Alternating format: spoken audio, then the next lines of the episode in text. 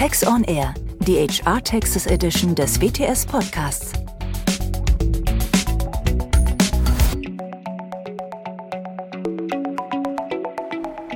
Herzlich willkommen zu unserer WTS-Podcast-Reihe Work from Anywhere von Doris Huber und Martina Kaul. Heute mit mir Doris Huber und meinem langjährigen Kollegen Oliver Schreib, unser Spezialist bei Immigration-Fragen im internationalen HR-Bereich. Herzlich willkommen, Olli. Hallo Doris, vielen lieben Dank, dass du mich wieder eingeladen hast, dass ich ein paar Worte zu Immigration sagen kann. Diesmal zu den Digital Nomads.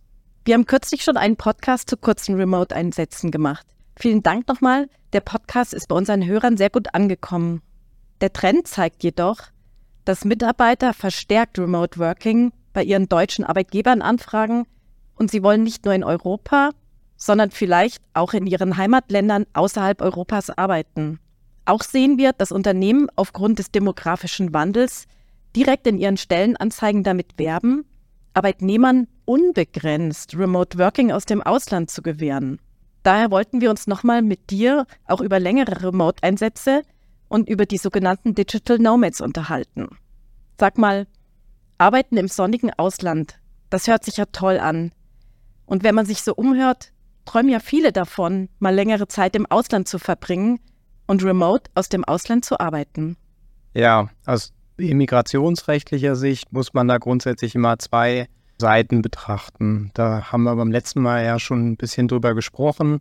Wir haben ja immer die klassischen Workation-Fälle, wo einfach Mitarbeiter mal ein paar Tage an den Urlaub ranhängen und kurze Zeit im Ausland arbeiten. Bei den Digital Nomads ist es jetzt aber so, dass da eher die Arbeitstätigkeit auch im Fokus steht im Ausland und dass dann eher längere Zeiträume im Ausland gearbeitet wird und dass die Mitarbeiter dann gegebenenfalls auch im Ausland dauerhaft wohnen. Und gerade diese Fälle sind aus Sicht von Arbeitgeber und Arbeitnehmer doch nicht so einfach. Da gibt es einige Stolpersteine, die man da einfach beachten muss, wenn man längerfristig im Ausland arbeitet, remote. Aus Arbeitnehmersicht ist das natürlich sehr attraktiv, sich längere Zeit im Ausland aufzuhalten, dort dann Land und Leute zu genießen, ohne dass man den Arbeitsplatz oder Arbeitgeber wechseln muss. Hierzu kommt ja auch manchmal, dass es aus familiären Gründen gewünscht ist, längere Zeit im Ausland zu arbeiten. Und gegebenenfalls spielen auch günstigere Lebenshaltungskosten oder steuerliche Vergünstigungen eine Rolle.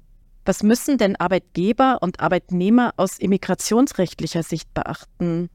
Analog zu äh, kurzen Einsätzen im Ausland muss man wieder schauen, unter welchen rechtlichen Rahmenbedingungen ich mich überhaupt im Ausland aufhalten darf und ich dann auch arbeiten darf. Entscheidend ist bei diesen Digital Nomad-Fällen eigentlich die Frage, ob ich ein Arbeitsvisum brauche für diese längerfristige Tätigkeit. Das ist häufig mit ganz vielen Voraussetzungen verbunden und ist auch nicht einfach zu kriegen. Und die Länder sind jetzt mehr und mehr dazu übergegangen, dass sie einfach spezielle Visaarten für solche Mitarbeiter, die remote arbeiten wollen, anbieten. Das ist zwar nicht ganz einheitlich, die Ansätze, die die Länder da haben, aber die Liste, sage ich jetzt mal, der Länder, die sowas überhaupt anbieten, die wird länger, länger, länger.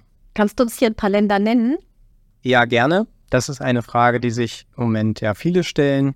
Also es gibt Länder wie Kroatien, Zypern, Estland, Griechenland, Ungarn, Island, Lettland, Malta, Rumänien, aber auch sehr populäre Länder wie Portugal und Spanien, die ein entsprechendes äh, Visum für Digital Nomads speziell anbieten. Aber daneben muss man auch noch weitere Fälle betrachten. Also da gibt es Länder, die äh, zusätzlich zu den klassischen Visa jetzt diese Digital Nomad Visa anbieten. Da kann ich aber gegebenenfalls auch mit einem, sage ich jetzt mal, normalen Besuchsvisum, kann ich halt vor Ort arbeiten, solange ich halt keine örtliche Bindung zu einem Arbeitgeber habe oder Kunden, sprich, dass da keine Wertschöpfung im jeweiligen Land passiert. Da hatten wir ja schon beim letzten Podcast so ein bisschen drauf verwiesen und ähm, haben das ein bisschen erklärt, diesen Begriff der Wertschöpfung. Das ist zum Beispiel in Griechenland und Zypern der Fall. Und dann gibt es aber Länder, die haben jetzt noch kein spezielles Visum für digitale Nomaden, die aber grundsätzlich schon die Möglichkeit eben bieten, dass man da jetzt ohne gleich eine Arbeitserlaubnis zu beantragen eben schon im Prinzip arbeiten kann. Das wäre jetzt bei Frankreich zum Beispiel der Fall. Und dann gibt es auch Länder, ähm, die eben kein Visum momentan haben, die es aber auch auf anderem Wege, sage ich jetzt mal, nicht so ohne weiteres erlauben, dass man remote von dort aus arbeitet. Ja, da muss man dann wirklich auch, egal ob kurze oder lange Einsätze, wirklich von Beginn an Arbeitsvisum beantragen. Das wäre jetzt bei Belgien oder Deutschland zum Beispiel der Fall. Und welche Relevanz hat das Thema in Bezug auf längerfristige Remote-Einsätze? Ja, das ist eine gute Frage. In der Regel muss der Mitarbeiter viele Daten angeben, ähm, wenn er dann so ein Remote Working Visa äh, beantragt. Und diese Daten nutzen die Behörden dann eigentlich auch ganz gerne, um da weitere Auswertungen zu machen. Und da muss ich eben zum Beispiel angeben, wie lange möchte ich arbeiten, für welchen Arbeitgeber, mit welcher Tätigkeit. Und das sind einfach Daten, die potenziell auch für die Steuerbehörde eben zum Beispiel interessant ist. Und da haben wir gleich das Erste, an das man quasi denken muss, ist die steuerliche Betriebsstätte für den Arbeitgeber. Das kann zu hohen Kosten führen, insbesondere wenn das erst im Nachhinein auffällt, ja. Und ich möchte da jetzt vielleicht nicht zu viel dazu sagen. Da wird es noch einen weiteren Podcast geben, wo wir dann noch mal ein bisschen mehr auf dieses Thema dann auch eingehen werden. Wie merken denn die Behörden im jeweiligen Land überhaupt, dass Mitarbeiter remote arbeiten? Ja, also zum einen habe ich eben diese Angaben, die ich da beim Visums, äh, bei der Visumsbeantragung machen muss. Zum anderen haben wir ähm, gerade bei so längerefristigen Fällen einfach die Gefahr, dass der Mitarbeiter dann auch selber auf die Behörden zugeht und dann auf diesem Weg auf den Radar der Behörden kommt. Also wir hatten in der Praxis jetzt häufiger ähm, mal Fälle, wo dann auch Mitarbeiter ähm, längere Zeit schon im Ausland gearbeitet haben und die haben dann Kindergeld beantragt oder die wollten bestimmte steuerliche Vergünstigungen in Anspruch nehmen. Und das hat natürlich alles so ein bisschen auch eine Rückwirkung nach ähm, Deutschland, ja.